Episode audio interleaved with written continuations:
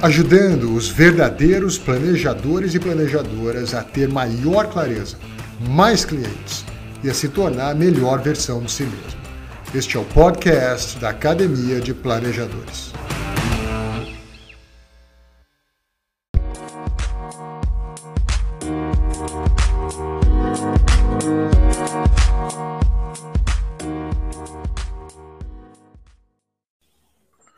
Olá, seja muito bem-vindo, seja muito bem-vinda ao trigésimo episódio aqui do nosso podcast A Arte do Planejamento. Hoje a gente está na companhia daqueles que são campeões de cartinhas por aqui também, viu? Renato Borronaldo Ascar e o nosso magnífico Frederico Gonçalves. Como é que vocês estão, pessoal? Tudo bem? Beijão. Olá, pessoal. Bom dia, boa tarde, boa noite a todos. Faltam só 70, André.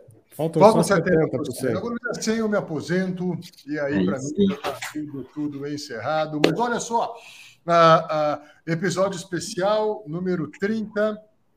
Ah, e vamos então já, porque acho que a gente tem coisa boa aqui para conversar. Uh, quem uh, uh, é um pouquinho mais sensível e acompanha a gente aqui em sequência pode perceber que a gente está espaçando mais aqui os episódios. A ideia é tentar ter essa conversa a cada duas semanas. A gente está com agenda bastante intensa aqui hora treinamento dentro da live. A agenda dessa turma está ocupada demais, está ocupada demais, né? Uh, mas a ideia é a gente manter essa agenda de conversa, porque eu acho que ela é muito boa. Só para recapitular, a gente aqui está tendo uma conversa entre colegas profissionais. A, a gente aproveita esse momento para tomar um bom café, ter uma boa conversa, explorar bons casos. Uh, é uma abordagem de casos que são reais, que cada um de nós viveu aí numa semana anterior, então é um caso real e é um caso quente, né? Uh, a gente quer que você tenha um olhar, uma perspectiva de como é o dia a dia, como que é a prática, ou como a gente prefere dizer, como que é a arte do planejamento que cada um de nós aqui entrega, realiza, co-cria com os nossos clientes. E você também deve usar esse espaço para perceber uh, e até mesmo para comparar a forma como a gente aborda esses casos, a maneira como a gente então lida com cada uma das situações, buscando sempre o amadurecimento, uma profundidade e abrangência nas conversas. Sem mais delongas, eu agora convido o nosso querido Renato, Renato Boa, uh, lá de São José dos Campos, o pai das quatro figurinhas mais lindas que eu conheço, tivemos o privilégio de estarmos juntos nesse final de semana. Mas, Renatão, conta pra gente, cara, como é que foi aí tua semana passada? Que encontro interessante você teve, intrigante e que te traz aí bons desafios para a gente poder ponderar junto. Põe, põe desafio nisso, viu, André? Eu tô. Fora o desafio da, do esquadre aqui, né? Espero que ninguém me interrompa aqui. Ah. Mas ah, o desafio que tem sido interessante com, com a família que eu lidei semana passada, né? Um casal. E eles me procuraram porque estavam endividados, enrolados, né? Não, não conseguiam sair né, daquele, daquela situação de, de pagar conta, pagar dívida, não sobrar nada, faltar dinheiro no outro mês.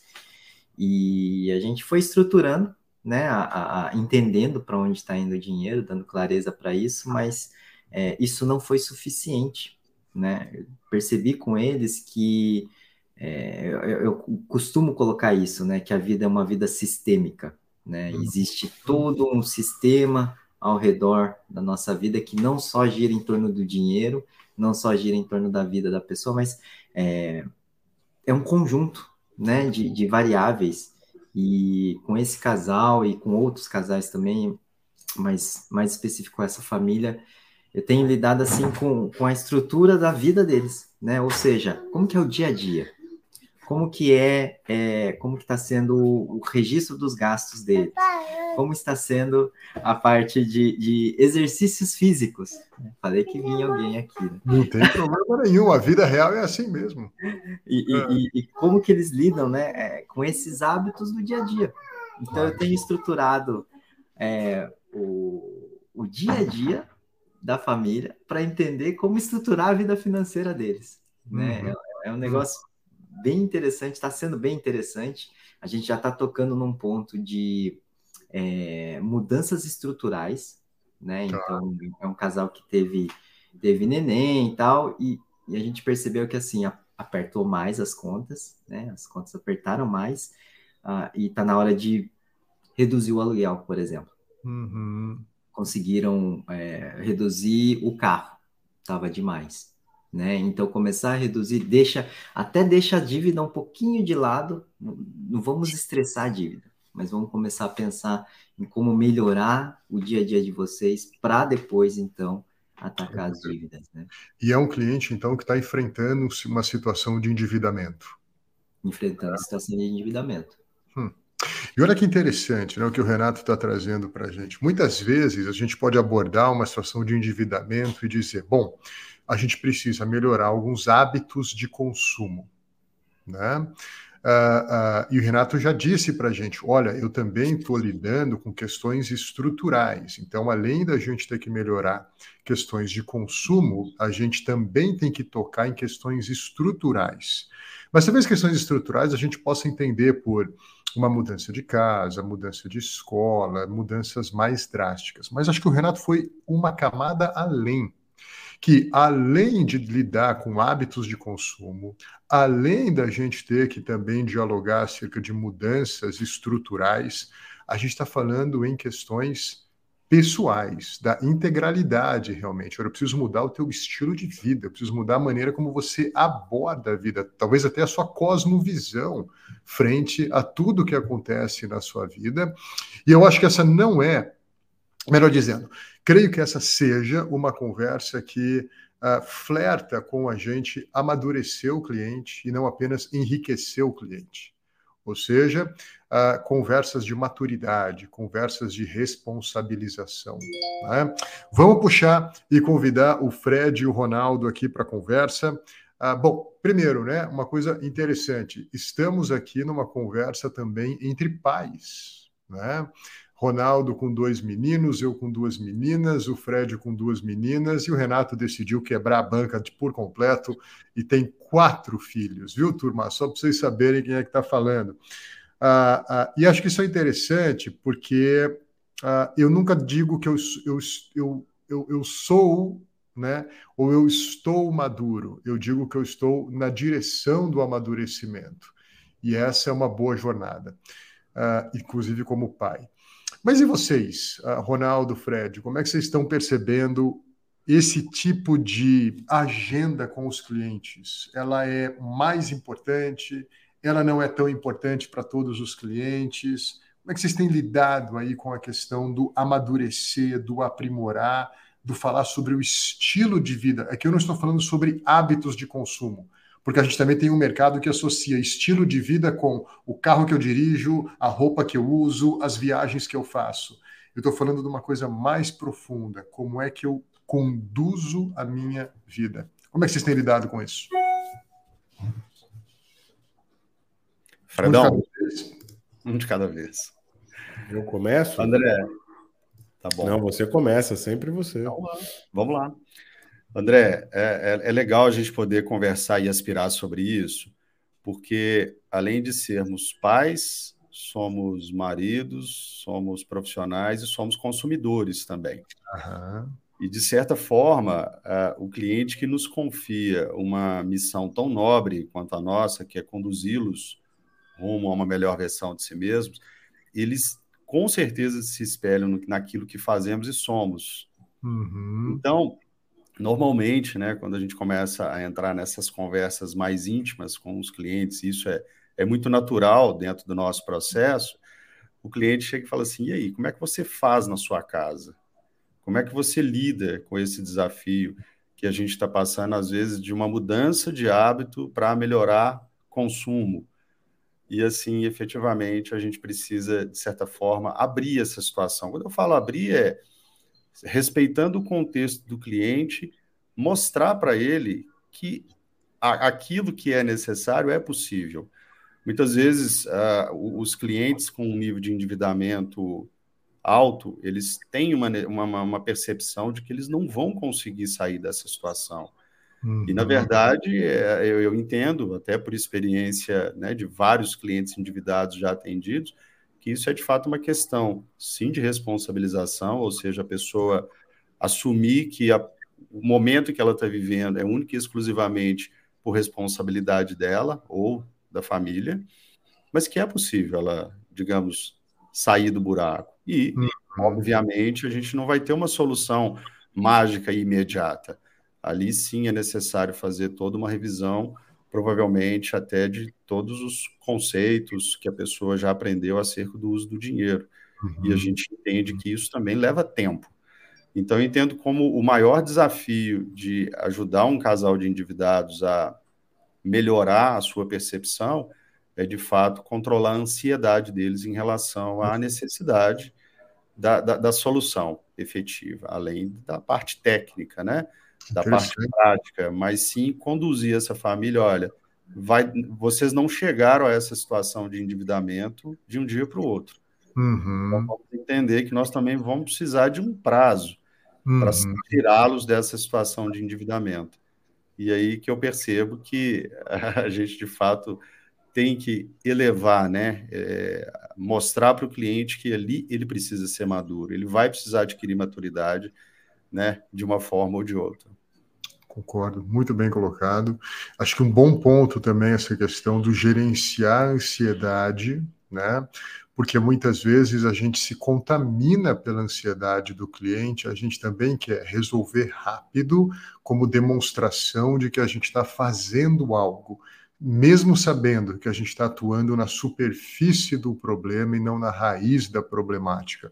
Fredão, e você, meu irmão, como é que você tem percebido essa questão? De novo, aqui o tema é uh, trabalhar a pessoa e não apenas o problema da pessoa. Né? A gente costuma dizer que o planejamento financeiro transforma a vida das pessoas. Eu creio que a maneira mais adequada para que isso seja feito é transformando as pessoas, para que elas também possam, então, a, a conduzir melhor as suas próprias narrativas. Como é que você percebe tudo isso? André, eu concordo, concordo com todos os pontos aqui que vocês colocaram, que o Ronaldo colocou, né?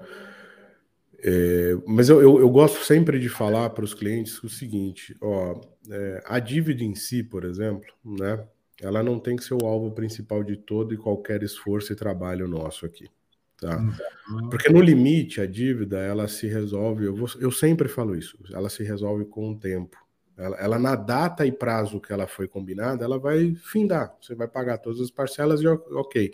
Ah, Fred, isso é um pensamento muito relativista ou simplista. Não, na verdade é só para entendermos junto com o cliente que é o seguinte: o problema não é solucionar o fato vindo depois de uma ação mal é, resolvida, de uma decisão mal tomada, é, é, uhum. é, de um processo só de reação e não ação em direção a. Entendeu? Então, o que a gente tem que resolver é o fator endividador. Porque senão o cara vai depois de uma tonelada, caminhar com uma tonelada nas costas, a hora que você tira essa tonelada das costas dele, ele vai caminhar com o mesmo esforço e vai sair correndo em direção a alguma coisa. Uhum. E vai estar errado. Olha que Ou não necessariamente corretamente ligado àquilo que ele quer e precisa. Então, o que a gente tem que, o que eu tento e, e, e tento mostrar para o cliente, óbvio, quando eu falo tento, é porque você vai criando essa rotina de é, é, densidade na relação com o cliente, de maturidade nas, nas decisões, nas conversas, na, na profundidade daquilo que você conversa e reflete com o cliente. Mas eu tento sempre manter essa repetição, que é a mãe dessa compreensão toda do que o cliente precisa entender uma mensagem consistente, com um senso forte de direção. E qual direção é essa, Fred? A direção para a qual o cliente precisa caminhar, uhum. não aquela que está é, tá indo. Né? É, é, nós precisamos criar essa, essa ponta de confiança. O cliente precisa entender que aquilo que você está fazendo é aquilo que ele precisa fazer. Aquilo que você está falando é, existe consistência entre aquilo que você fala e aquilo que, do jeito que você age. E, obviamente, num, num caso desse, pode falar, né? Não, não, é, é, é, você falou uma coisa um minuto atrás que ficou preso na minha cabeça porque eu achei interessantíssimo. Ou seja, você disse, veja se eu entendi corretamente, não é uma boa resolver rapidamente o problema da dívida. Por quê? Tentando agora também fazer um paralelo com aquela famosa ilustração do o que, o como e o porquê. Pelo que eu entendi do que você comentou, e Fred, por favor, corrija se eu estiver enganado. Se a gente resolve rapidamente a dívida, a gente pode ter resolvido o que, atropelando o como, sequer comentando acerca do porquê. Vai voltar rápido a dívida. Vai. O cara continua fazendo o mesmo tipo de esforço para o lado errado. É, é, a, a pessoa efetivamente caminhe com essa analogia, a pessoa sai correndo numa direção porque ela mantém o mesmo esforço e aquele negócio. É, eu brinco às vezes com o cliente e falo assim: é como a fatura do cartão ou o maior peso que você teve na sua vida. Uhum. O corpo sempre vai buscar esse peso. E se você não mantiver num período maior aquele peso que depois que você emagreceu, tal, etc., essa consistência se perde e o, e o corpo vai falar assim: não, eu preciso manter aquilo que era mais confortável.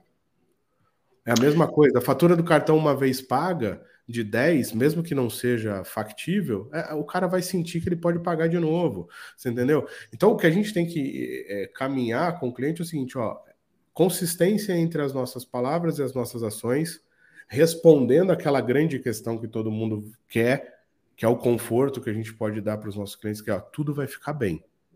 Eu começo aqui com vocês com um fim em mente.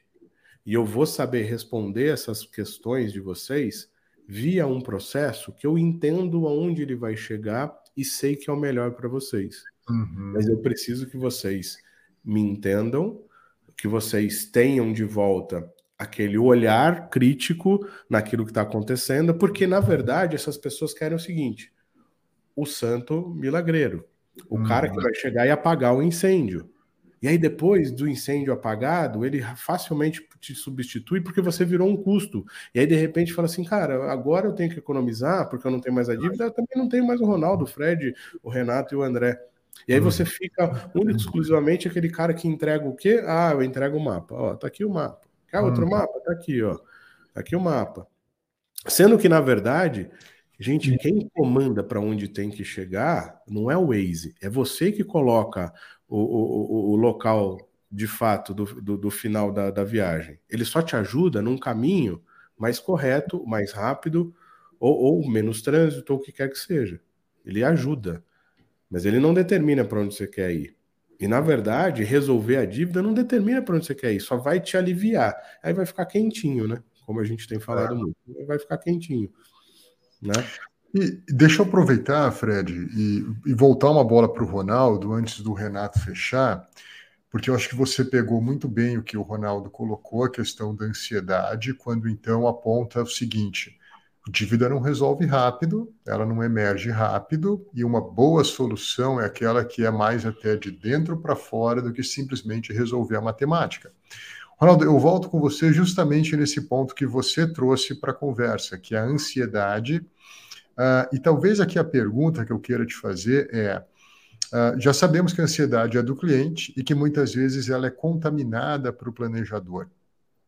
Uh, como dosar bem essa questão de fazer as coisas de maneira equilibrada, num tempo adequado, mas, como você também bem nos ensina, esse equilíbrio não represente um ambiente quentinho. Então, como é que seria dosar essa ausência da ansiedade, que é ruim, mas no outro extremo, também não ficar relaxado demais e a coisa está quentinha o bastante para que eu não faça, talvez, as mudanças estruturais que o Renato propõe. Como é que você tem dosado isso? Eu vou pegar até um próprio gancho do Bo.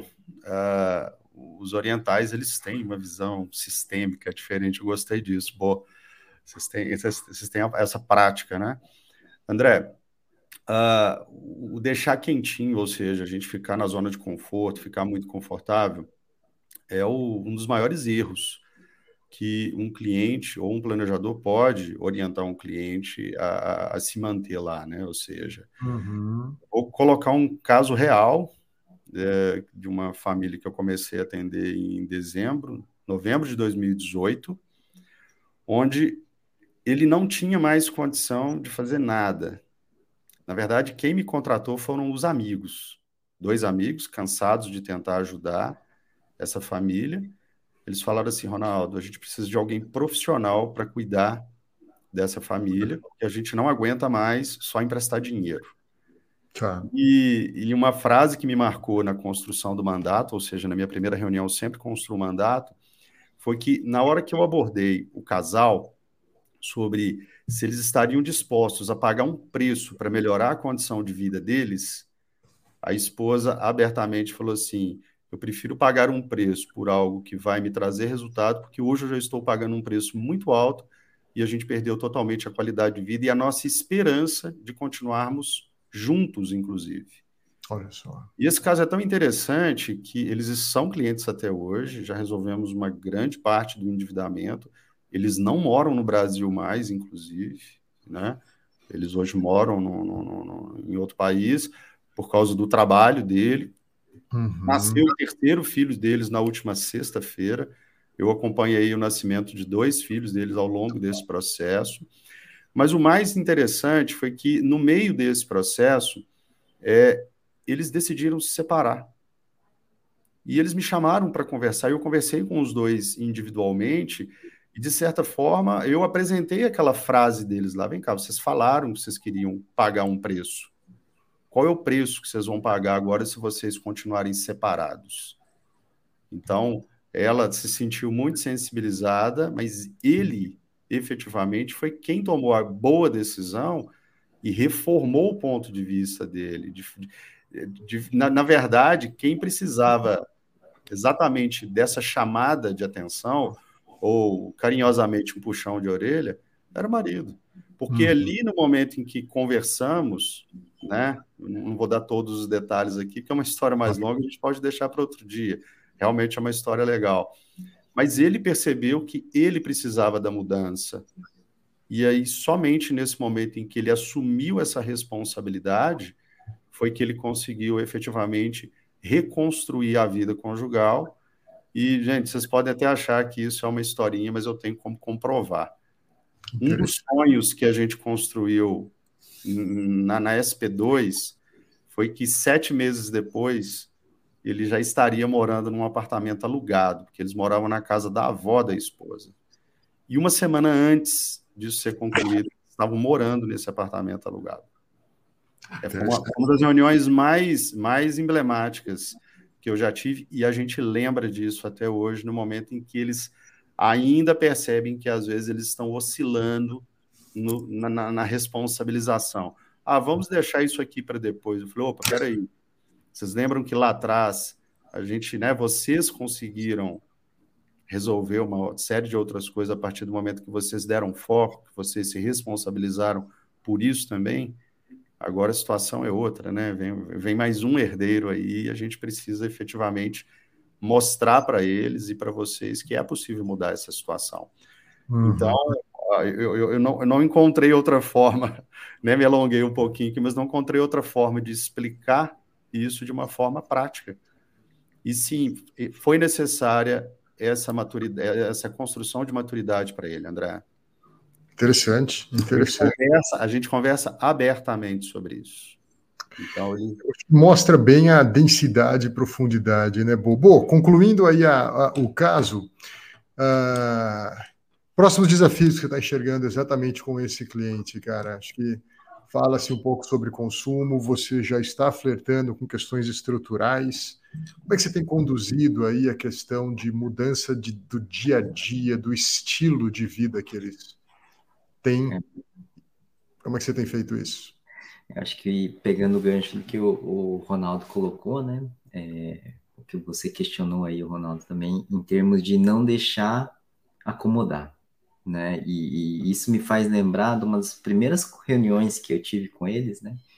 Que eles falaram assim que a gente acomoda muito fácil. E falaram abertamente, né? E, e, foi bem, e ao longo, né, de todo o processo, foi nítido isso, né? Que realmente eles acomodam muito fácil, né? Então, o que eu tenho colocado como desafio até para para minha pessoa como planejador, né, como profissional, é, é entender o que, que ele precisa fazer primeiro e ficar meio que no pé, né? É, é, é, é não ser extremamente chato, mas se precisar sim, né? Porque entra aquele aspecto de que eu não vou desistir dessa família. Uhum. Né? É, eu tenho isso em mente, né? Que, que as famílias que hoje eu atendo são famílias que eu não quero desistir delas, né? Eu vou, vou até o final, entendeu? Quem vai desistir primeiro, com certeza serão eles, é. né? Não eu. Então, é, nessa caminhada, né, nessa jornada, é, é, ligações, é estar junto, é marcar encontros, de repente marcar um café para alinhar o que está acontecendo, né? uhum. né? Conversar com a família em separado, né? Conversa com o marido, uhum. com a esposa, enfim, entendendo. E foi, teve momentos, né? A última reunião teve um momento bem interessante que ele se ausentou e ela pôde falar mais, né? E contar um pouco, nossa, já tem sido muito bom, ele já está mudando, ele não era assim. Então, essa construção da confiança é bem importante, né? Eu acho que isso já, já foi construído com essa família. Por isso a gente consegue, então, ter mais liberdade de, de conversas mais profundas e estabelecimento de metas, né? Agora, agora é, é pegar e fazer acontecer. Acho que você colocou uma coisa muito importante. Muitas vezes casos assim requerem da gente, isso vale para quem escuta, a, a microações, né? Uh, talvez você combinar, hey, durante 10, 15, 20 minutos por semana a gente vai ter um, um ponto de contato só para saber como é que as coisas estão. Lembra, uh, a gente tudo é produto de um hábito, de um costume, de uma maneira, de um modus operandi. E muitas vezes a gente também ficar simplesmente sentado na nossa metodologia, que diz que a gente se reúne a cada mês, ou dois, ou três meses, é muito mais estar tá, aderente ao que a gente quer fazer e menos sensível ao que precisa ser feito. Então, essas micro reuniões, micro pontos de contato podem funcionar também muito bem. Mas o Renato acho que usou o termo ideal, que é o eu me importo. Eu me importo com o caso, então eu vou, tem o termo em inglês para isso, eu vou o extra mile, né? Eu ando um pouco a mais, eu faço um pouco além. Né? Muito bom, muito bem, Renatão. Obrigado por inaugurar. Inauguramos bem, hein? O, tempo, o assunto está quente aqui já em 26 minutos de conversa. Agora a gente vai tentar sintetizar os outros dois casos para não passar de uma hora. Ronaldo, eu convido você agora, cara, para compartilhar para a gente que caso interessante que você uh, teve na semana passada. Maravilha, André. É uma família que está conosco há três meses, estamos iniciando ali a SP3 e seis reuniões já realizadas. Uau! Uhum. Ou seja, realmente a gente percebeu que eram necessários mais encontros do que a metodologia uhum. orienta, digamos. A gente sabe que isso não é problema nenhum.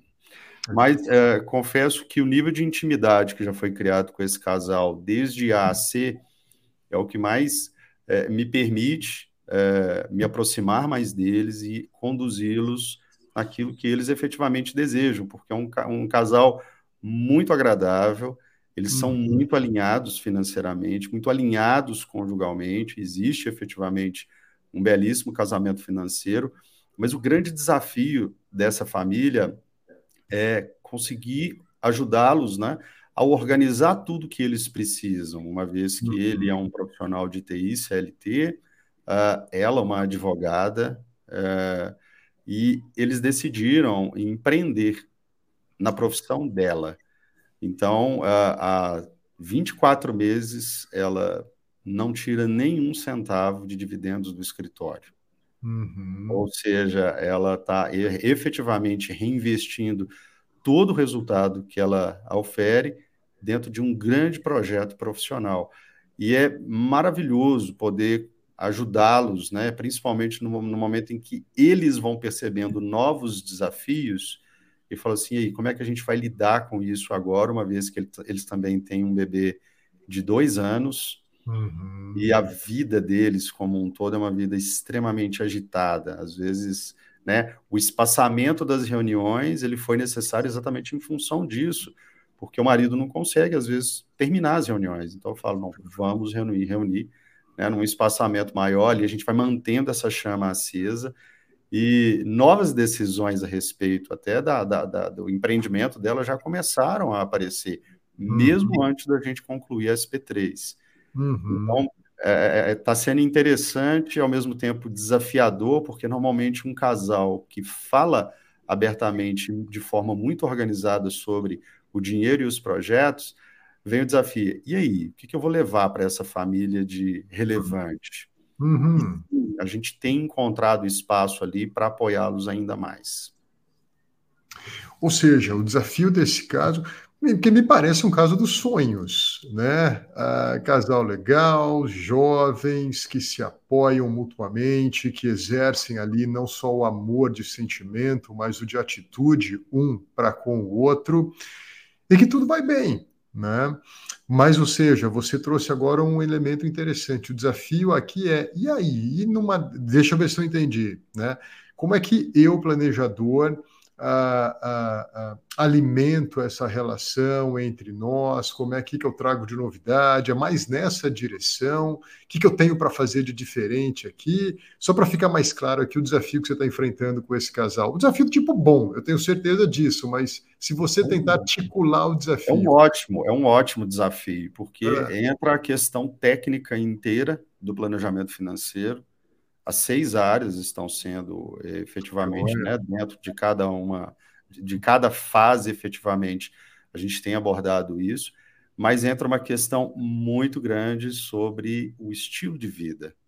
Tá. Ou seja, os dois já se enxergam como, Ronaldo, a gente sabe que a gente tem um sobrepeso, a gente sabe uhum. que a gente precisa organizar mais a nossa casa, a gente sabe que a gente precisa ter uma agenda mais efetiva de casal e com o nosso filho. Como é que a gente vai organizar tudo isso efetivamente?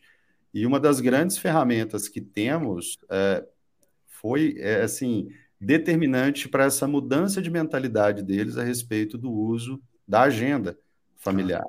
Porque Quantos filhos ele tem, queridão? Eles têm um filho que acabou de fazer dois anos. Tá bom. Tá bom. Renato, alguém precisa organizar a agenda, tem um filho de dois anos. Quem tem quatro filhos? O que, que, você tem para aconselhar para isso? Como, como, organiza a agenda?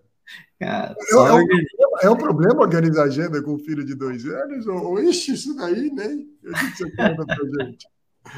É, acho que assim, até trazendo o caso aqui, né? É, às vezes a gente fica tão atarefado e você fala, chuta a agenda para a janela, joga fora esse negócio que não está funcionando, né?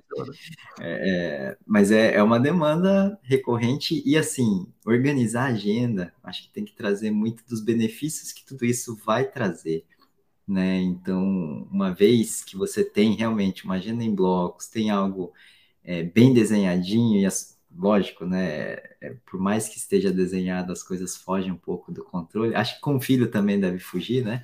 Uhum. Uh, mas é, é, algo assim que, que, mostrar os benefícios disso tudo, sabe? De, de é, ansiedade muitas vezes, né? De cumprimento de metas, né? Eu, eu, sou meio da área de projetos, né? Acho que vocês uhum. sabem aí. Então a, a parte metas para mim é bem importante, né? E a gente acaba estabelecendo esses essas metas ou micrometas de repente, né? Para algo como sa ser satisfatório, né? E, e você atingindo uh, tudo isso, você sabe que a vida, né? Ela, ela melhora como um todo, né? Você consegue construir agenda de casais, você consegue né, estabelecer um tempo seu, por exemplo. Hoje eu vejo o quanto isso é importante, né? É, só vejo, tá, gente? Faz tempo que eu não tenho o meu tempo, né?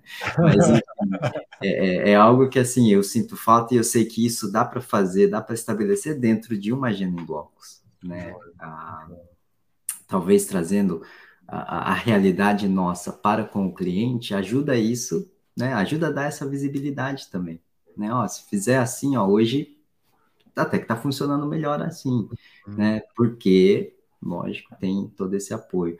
Uma coisa, talvez trazendo o meu exemplo já aqui dentro, né? Acho que o André sabe muito bem, né? O, o convívio e tudo mais que a gente já tem. A construção de agenda em blocos, hoje, ela depende muito de, de ter a responsabilização de todas as partes. Tá. Né? Então, não adianta construir só a agenda, mas trazer a responsabilização, entendendo quem que vai fazer o quê, É em que momento quem vai cuidar de um, de dois, de três ou de quatro, né? E a gente colocar tudo isso junto com a agenda é, tem sido algo bem é, importante, bem mais produtivo também. Né? É isso aí, é isso aí. Muito bom. Em termos de agenda seria isso, né, Ronaldo? Mas acho que a, a, em termos de desafio, né, eu acho que uma coisa que é bem legal, eu trago um exemplo de, de um cliente que eu tenho que ele fala assim, é gostoso conversar com você, né, planejador, porque sempre tem temáticas que a gente não pensa, hum. né? Hum. Acho que isso é um ponto bem legal da, assim, de novidades. Beleza, vamos, vamos falar sobre aposentadoria. O que, que você vai fazer na sua aposentadoria? Cara, hum. temática X que dá para ficar o ano inteiro refletindo sobre essa temática. Né? Então, uh, isso é bem, bem agradável, é um desafio bem gostoso também de se lidar. Né? Muito bom. Bom, deixa eu trazer o Fred aqui. Fred, eu quero, eu quero te trazer um contorno diferente a partir do caso do Ronaldo, resgatando, né? Um casal com um maduro casamento financeiro, eles se apoiam mutuamente. Acho que o Ronaldo colocou elementos interessantes aí também, na direção de que ela, advogada, empreendendo na área jurídica há dois anos, dois anos, sem derivar um dividendo. E também alguns hábitos, costumes, uma vida que parece estar agitada demais. A pergunta que eu te faço aqui é: ah, quais são os perigos quando tudo parece que está indo muito bem? Quais são os perigos quando tudo parece que está tudo bem? Ou, ou, não tem perigo, a gente é que tem a mania de ver uh, problema onde ele não existe. Ou talvez o nosso papel, estando um pouquinho à frente, seja na direção de, hey, é melhor preparar do que reparar. Bom, Quais são os sabe, perigos quando tudo vai bem? Sabe, você sabe que não é para ficar. Eu, eu não faço isso que eu vou descrever aqui para ficar cutucando o cliente para inventar coisa. Uhum. Mas eu sempre pergunto qual é a próxima onda que nós vamos surfar, porque todo mundo tem uma onda, um patamar, um platôzinho que se mantém ali pode, de forma perigosa ou não, virar uma zona de conforto, né? Então eu falo assim, ó, quais são os planos? As coisas mudaram, as coisas atualizaram. Para onde vocês estão caminhando? É para onde vocês gostariam? Algum ajuste necessário? A vida não é redonda, ela é bem quadradinha, né? Ela não, ela não gira que nem uma rodinha bonitinha, não. Ela dá aquelas, aqueles solavancos, né? Então, isso posto, né? É, é, eu não deixo. Eu, eu gosto, eu tô gostando muito dessa analogia. Eu não deixo quentinho, ah, não proposital. Óbvio que fica confortável, óbvio que o cliente sabe que está de forma correta, mas brincando aqui, né, com aquela com aquela história do Garrincha lá atrás, né, que ó, Garrincha entra na entra na, no, no, campo, dribla todo mundo e faz o gol. Aí ele virou falou: ah, "Mas vocês combinaram com os russos que vai ser assim?", né? Porque tem um adversário.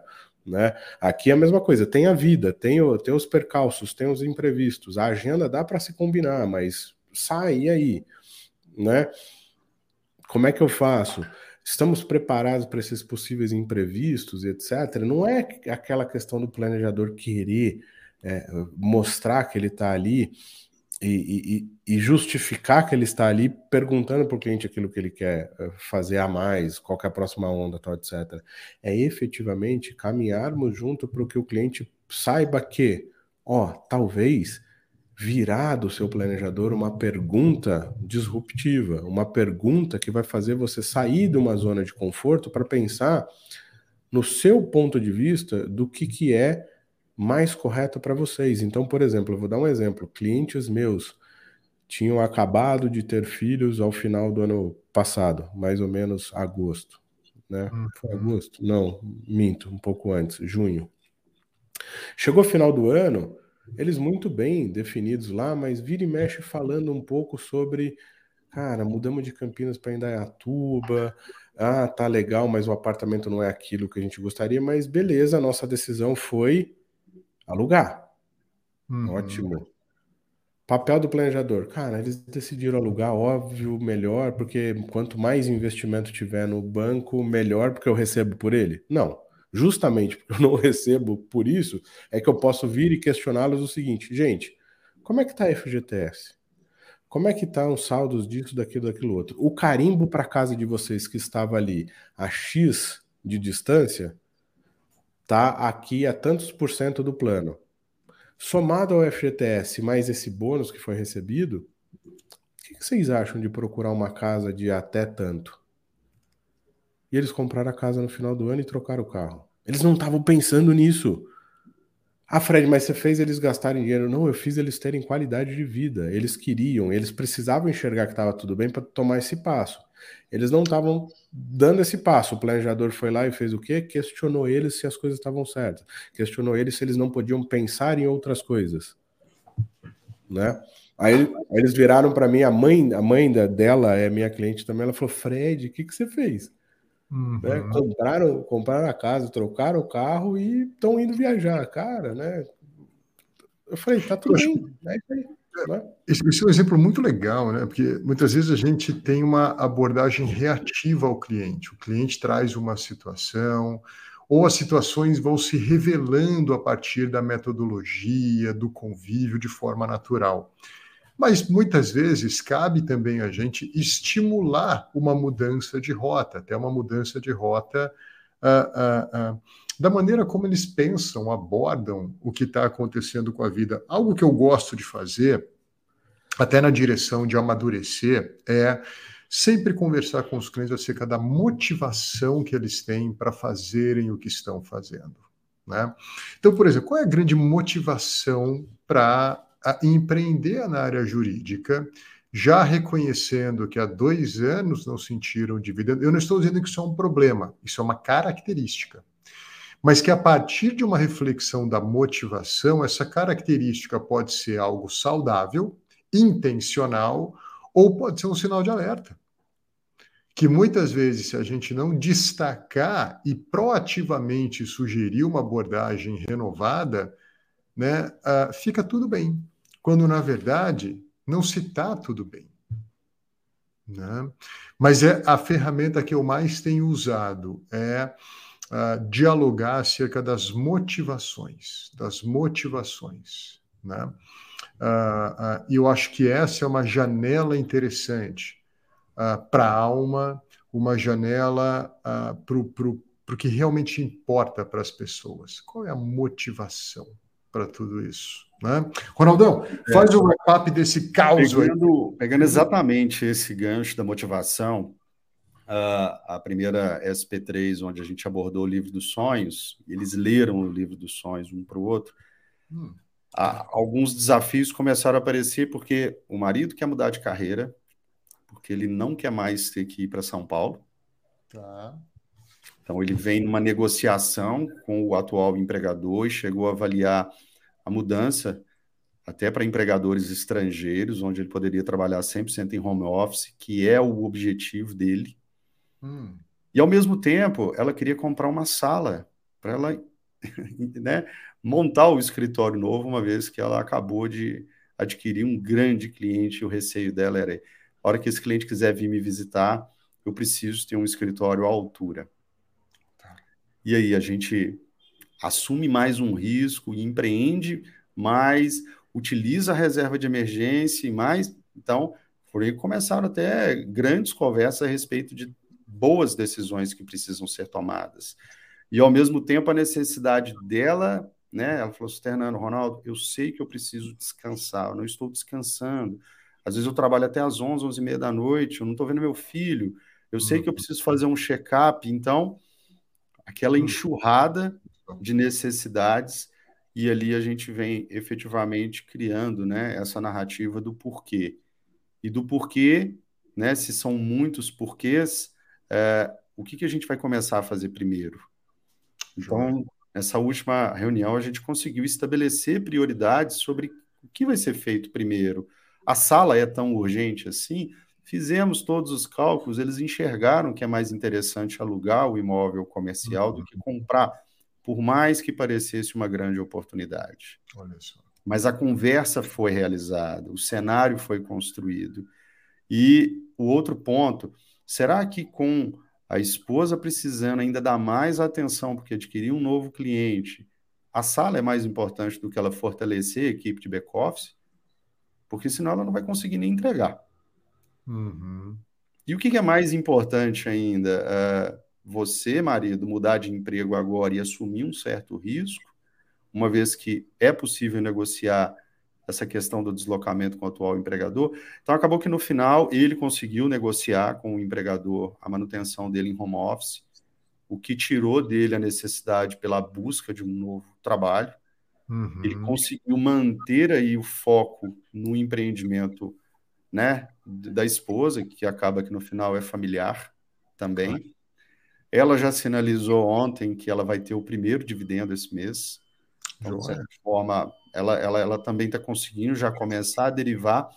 E o que a gente já vem abordando desde o início é a revisão dos hábitos pessoais. Ou seja, aqueles hábitos de 30 dias que a gente vem ajudando os clientes a construir, eles levam à risca. E vários micro probleminhas que eles tinham em termos de organização de um cardápio de almoço, porque os dois almoçam em casa, uhum. a organização da casa que incomodava o marido, uhum. eles efetivamente estão conseguindo cumprir. Uhum. O que a gente parte agora é para os exercícios físicos que eles mesmos demandaram. A gente sabe que a gente está bem acima do peso e isso nos preocupa. Falei, então, agora que vocês compreenderam o poder desses pequenos compromissos, nós também vamos incluir isso na agenda de vocês. Hum. E é, é, aí que estão as novidades, ou seja, a gente tem sim né, relevância, a gente pode trazer novidades para eles. Me lembro, Ronaldo, você comentou algo até para o wrap-up desse caso. Uh, sempre quando um cliente me traz uma oportunidade, alguma coisa para a gente fazer, eu digo: olha, oportunidade desprovido de conta, literalmente, conta, é uma vontade, não é uma oportunidade. Oportunidade com conta, fazendo conta, pode ser um oportunismo, na verdade. Você está querendo levar vantagem em alguma coisa. Oportunidade com motivação é uma decisão madura. Qual é a motivação para isso? Provavelmente a gente vai ter uma decisão madura. Né? Olha só, o Renato Boa inaugurou uma conversa sobre responsabilização e visão integral e mudar hábitos, mas não apenas isso, estrutura e também modus operandi. Depois o Ronaldo trouxe um caso de um casamento financeiro onde tudo vai bem, mas naturalmente existem os desafios da gente a, a, a, proativamente né, apontar novas reflexões, novos caminhos, ponderações renovadas, motivação. Fred, você, então, agora conclui com chave de ouro esse nosso trigésimo episódio. O que, você teve aí de caso interessante na semana passada? Eu tô, confesso, anotando um monte de coisa aqui boa, porque o Renato e o, e o Ronaldo têm, têm trazido analogias e pontos importantes aqui. Eu falo para todo mundo que participar disso aqui é ótimo, porque você vai aprendendo também. Né? Ah, o caso que eu trago Hum. Eu acho que fala muito uh, sobre a necessidade do, plane... do, do, do, planejador que faz as coisas de forma.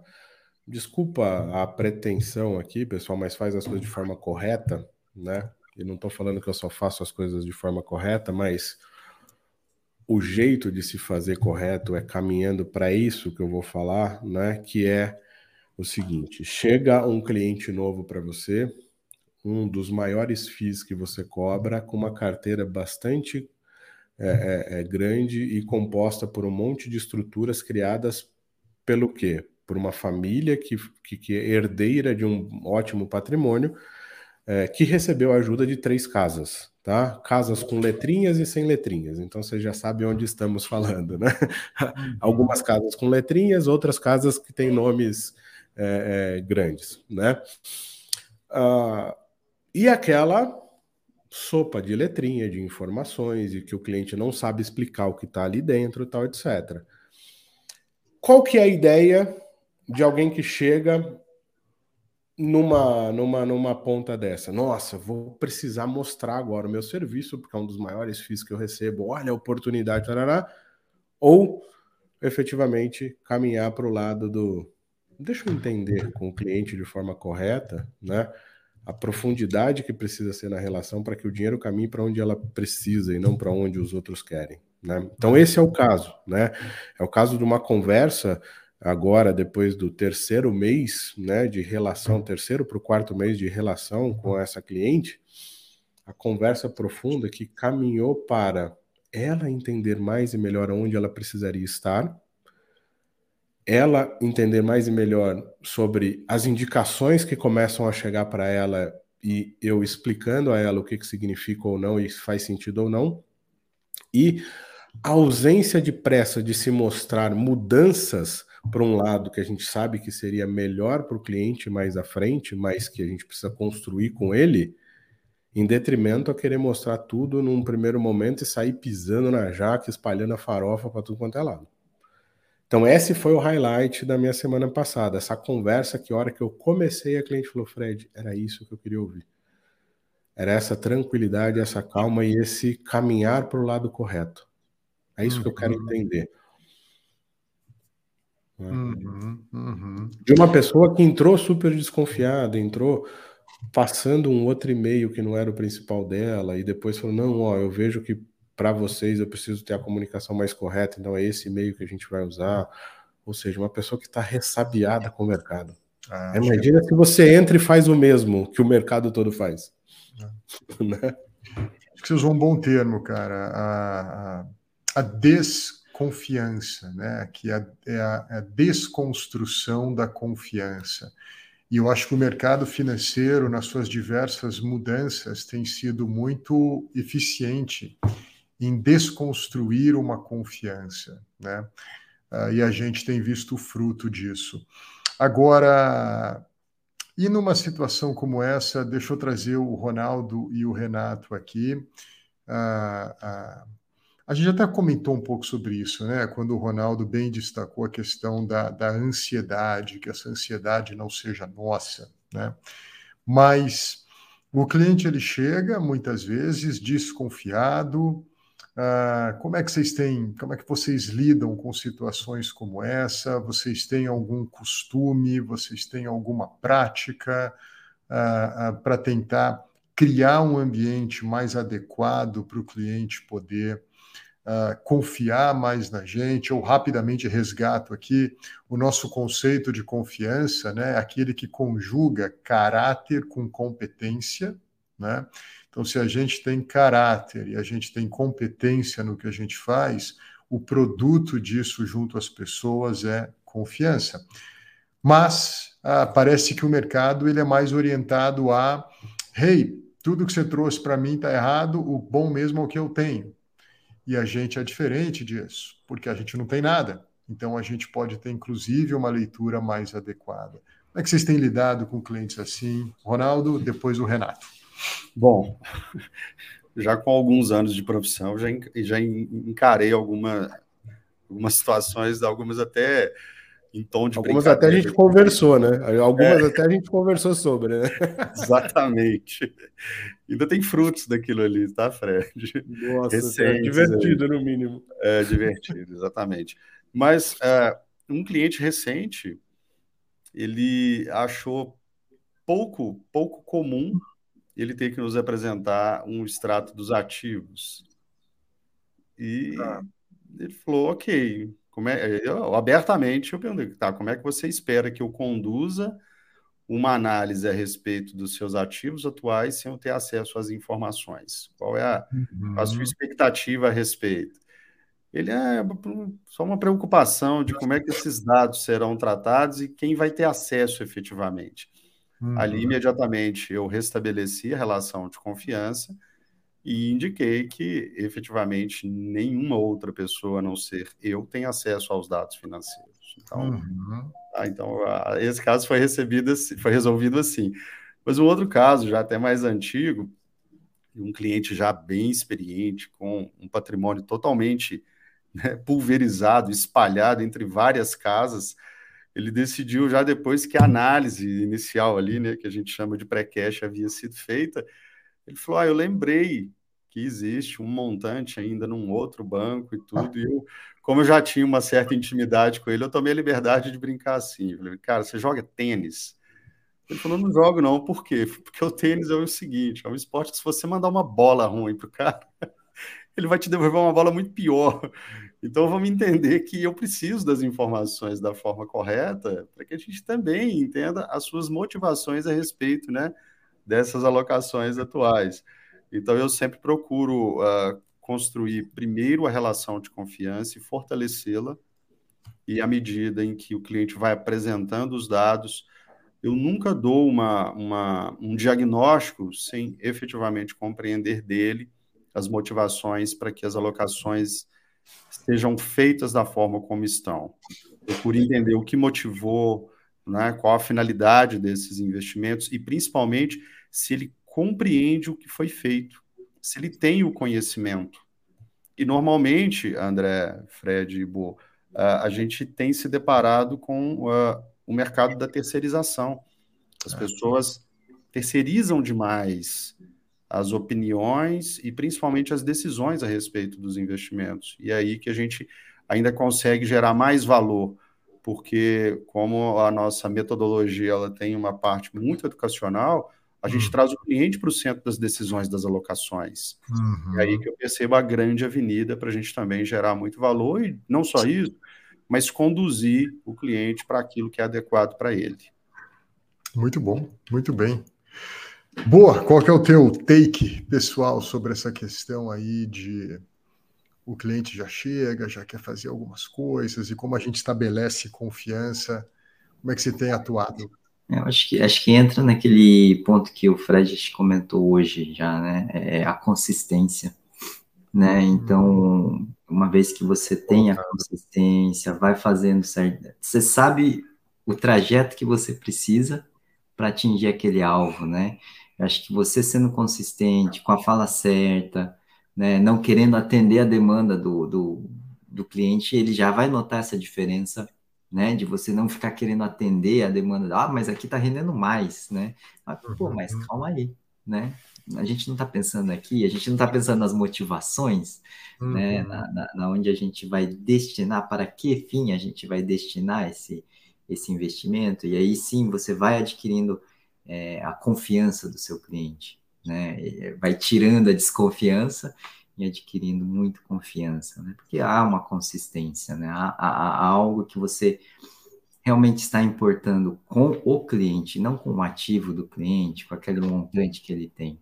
Né? Você está se preocupando com a vida dele, ele percebe isso. Né? É, é, muito nítido, é muito fácil dele perceber isso na gente. Muito bom. Tá junto, né? Porque eu já tive casos também que cliente não quis entrar no barco. É, acontece, né? Mas eu acho que a... esse é um tipo de cliente que, quando desprovido dessa consistência que a gente convida, nem é um cliente adequado para a gente poder. Esse é um cliente que sai caro numa carteira, né? O conceito de carteira, né? Eu gosto muito do termo em inglês, eles chamam de Book of Clients, né? É um livro de clientes. E tem capítulos que não fazem parte, né? Uhum. Uh, uh, o meu take pessoal nisso, acho que o Fred foi muito, muito, muito elegante até ao colocar, mas a gente, enquanto planejador financeiro, e aqui agora eu estou uh, pedindo uma licença, né? para não incluir como planejador financeiro, agente autônomo de investimento, consultor de investimento, gerente de banco, private banker. Essa turma é importante, mas eles têm uma outra cadeira na mesa de serviços financeiros. O verdadeiro planejador financeiro adora, por exemplo, fazer comparação com o médico, né? A gente é um médico do bolso, a gente até gosta de servir médico, porque parece que existe uma certa empatia, um certo entendimento aí mais direto. Mas acho também que a gente tem que entender outras características da atividade médica. Né? Por exemplo, eu não sei se eu iria para um médico que uh, eu dissesse, doutor, é o seguinte, essa é a minha situação, esses são os meus exames, tá? E eu gostaria que os meus exames fossem analisados dessa maneira, eu gostaria que o meu tratamento fosse feito dessa forma, e eu gostaria também que a minha cirurgia fosse feita com essa técnica eu digo, tudo bem, eu faço do jeito que você quer. E, e, e paciente, tem mais algum conselho que você gostaria? O que, que você acha dessa minha sugestão aqui para o que eu estou afim? A, a gente não cria autoridade quando a gente tem ansiedade. A gente não cria autoridade quando a gente tem ansiedade. Né? A autoridade é criada na direção e na mesma intensidade que a gente se a gente parte de alguns pressupostos, como todos esses que vocês bem colocaram. Né? E eu creio que, pelo menos é como eu tenho buscado manter a minha conduta, nem sempre deu certo, assim como o Renato também, eu tive clientes que, que, que não toparam essa conduta, mas a, a manifestação da minha conduta é expressa na frase que diz: mais vale o investidor que você é do que o investimento que você faz. Isso aponta para uma caminhada, não para uma corrida de 100 metros. Isso aponta para uma estratégia de décadas e não para uma locação de trimestre. E isso tem que ser também muito bem conversado com bons clientes. O cliente que quer que tudo seja mudado muito rápido e que as mudanças sejam muito constantes, vai mudar de planejador muito rápido, vai mudar de casa muito rápido. Você tem que decidir enquanto o tipo de cliente que você quer. Né?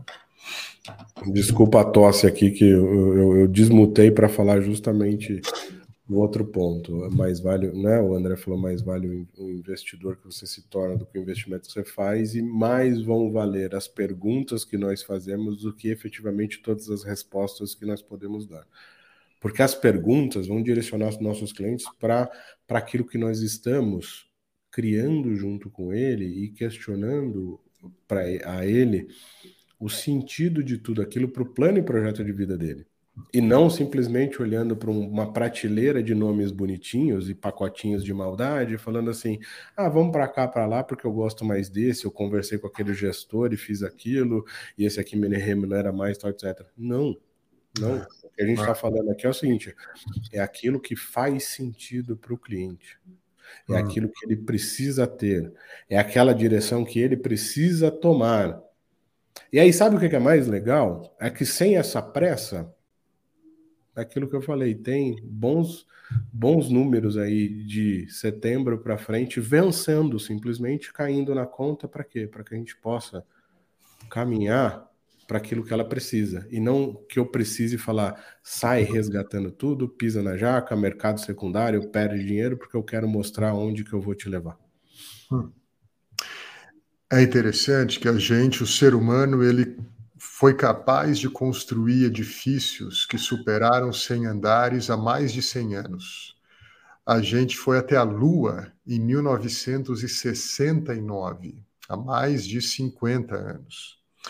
Ah, a gente já tem carro que dirige sozinho nos últimos 10 anos. E mais recentemente, a gente tem um negócio chamado inteligência artificial que é capaz de responder todas as perguntas. Nenhuma dessas invenções é capaz de fazer pergunta. Nenhuma. Ainda mais as boas perguntas, né, André? Né? Pessoal, que é isso aí. Valeu, valeu pela conversa. Uma hora, dois minutos aqui de bate-papo. Espero que quem tenha a, a estado com a gente, quem acompanhou aqui, tenha gostado. De novo, nosso objetivo aqui é que seja um papo real, um papo que a gente vai trazendo traços de profundidade, que a gente também pega um ponto e vai para outras conversas, mostrando aí a nossa abrangência de atuação. Tudo isso num grande envelope chamado a arte, a arte do planejamento Ronaldo, obrigado pela participação. Renato, muito obrigado. Manda um abraço para a turminha toda. Queridão, mais um, 30 para conta. Obrigado. Obrigado vocês, Faltam pessoal. Faltam 70 só, gente. Faltam 70 só. É isso aí. Valeu. Obrigado, turma. Tchau, tchau. Valeu. Até a próxima. Tchau, tchau.